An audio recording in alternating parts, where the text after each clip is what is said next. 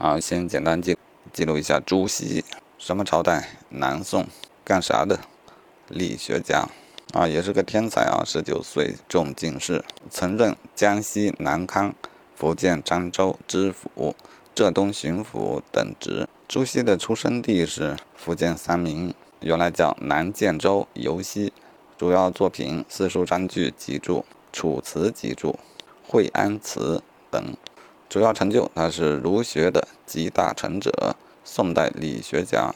籍贯呢却是婺源，旧属徽州，今属江西上饶。